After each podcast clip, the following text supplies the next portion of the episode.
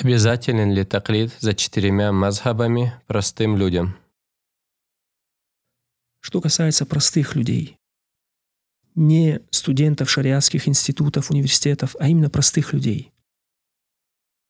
Их мазхабом является их муфти. То есть тот, кто дает им фетву. Тот, кто дает им фетву, они следуют мазхабу этого человека. Потому что простой человек, который не изучал шариат, не может разобраться в этих мазхабах. Если ему дают час несколько книг мазхаба Абу Ханифа, например, или мазхаба Малика, он не разберется в них. Потому что внутри мазхаба есть разногласия. Даже внутри каждого из этих мазхаба есть разногласия. Как он их поймет?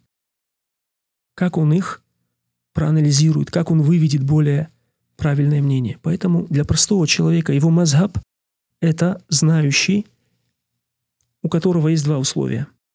Если в знающем человеке есть два условия, если он нашел такого человека с этими двумя условиями, то этого достаточно. Он следует этому человеку в том, что он говорит, и это его мазхаб. Это его мазхаб. Ему не нужно искать какие-то другие мазхабы. Какие это два условия? Первое – это знание. Второе – это набожность. Первое – это знание. Второе – это набожность.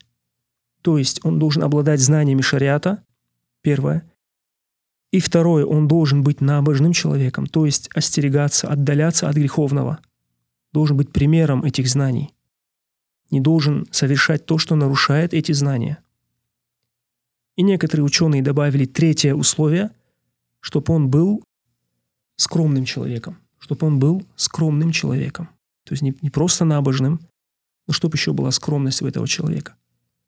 То есть если он знающий, набожный, набожный имеется в виду, делает обязательное и оставляет запретное, и кроме этого еще он скромный, то этот человек является для него мазхабом, для простого человека. Для простого человека это мазхаб. Ему не надо искать ни у Абу Ханифы, ни у Малика, ни у Шафии. Он держится за слова этого человека. И этого достаточно. Если таких в его стране несколько или в его городе, то он выбирает наиболее знающего, наиболее набожного и наиболее скромного. То есть в ком эти три качества наиболее сильные, того и выбирает. В ком эти качества, три качества наиболее сильные, того и выбирает своим муфтием. То есть это для него муфти. Это для него его муфти, который дает ему фетву, и он следует этому человеку и его мазхабу. Что же касается студентов шариатских институтов, факультетов и так далее, это отдельная тема. Аллаху алям.